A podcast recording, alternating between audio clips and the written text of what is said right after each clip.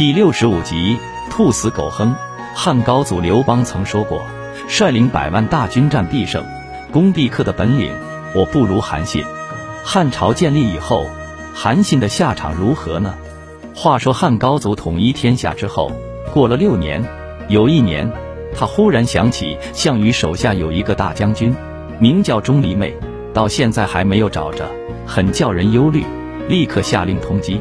不久，有人通风报信。说是钟离昧窝藏在韩信的家里，汉高祖对韩信早有戒心，听到这个消息，好像背上长了一根刺，坐立难安，立刻派人通知韩信，把钟离昧将军交出来。钟离昧和韩信一样，都是楚国人。项羽败亡后走投无路，不得已投靠韩信。韩信顾念旧情，也就把他收留下来。如今汉高祖要他交出钟离昧，韩信考虑再三。终究不忍心推说，没有这回事。汉高祖自然不相信，派人来探虚实，结果发现韩信每回外出前后护卫有三五千人，声势显赫，大有凌驾帝王之势，使得汉高祖更加确信韩信想要造反。当时韩信受封为楚王分地，是今日的湖北南部一带。足智多谋的陈平建议汉高祖以到云门去巡守为名，在楚国大会诸侯。趁机削弱韩信的兵权，汉高祖同意成平的计谋。韩信接到诸侯汇集的命令，性质不妙，因此难免对钟离昧的脸色也变得很难看。钟离昧很愤怒地对韩信说：“你是个反复无常的小人，我真瞎了眼睛才投靠你。”说完便自杀了。韩信虽然把钟离昧的脑袋交出，汉高祖还是把他降为淮阴侯，送到京城长安。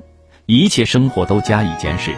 韩信叹了一口气道：“有人说兔子带着了猎人，便把猎狗喷了，吃鸟被射光了，猎人也就把良弓收藏起来。敌国被消灭了，攻城也免不了被杀。现在天下已定，看来我也该死了。”从此，韩信泱泱不乐，时托病不上朝。有一年，北方的代国丞相陈豨造反，汉高祖亲自带兵去讨伐。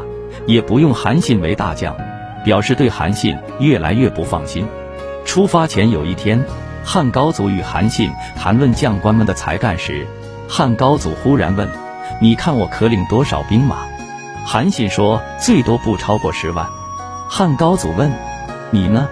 韩信答：“越多越好。”汉高祖笑道：“既然如此，你为什么做我的部下？”韩信说：“你虽然不会带兵。”但能指挥将领，汉高祖不再说什么，但对韩信又添了一层疑惧。在汉高祖领兵到北方打仗期间，国事由吕后掌管。韩信和陈豨是老朋友，他他俩与几个家人商量，准备发动京城里的奴隶去袭击吕后和太子。韩信的计谋大致决定，不巧发生了个意外。原来韩信家里的一个小吏得罪了韩信，韩信要把小丽关起来处死。小丽的弟弟知道了，为了救哥哥，立刻跑到宫里去向吕后报告韩信谋反的计划。吕后得到了密报，不敢轻举妄动，因为她不知道韩信发动了多少人马。于是赵萧何入宫密商，吕后与萧何就设下一个圈套。第二天清晨，萧何暗中派了一个人骑了一匹快马，从城外飞奔回长安。这个人伪装是汉高祖从前线派来的。带来一个消息，陈豨已被杀。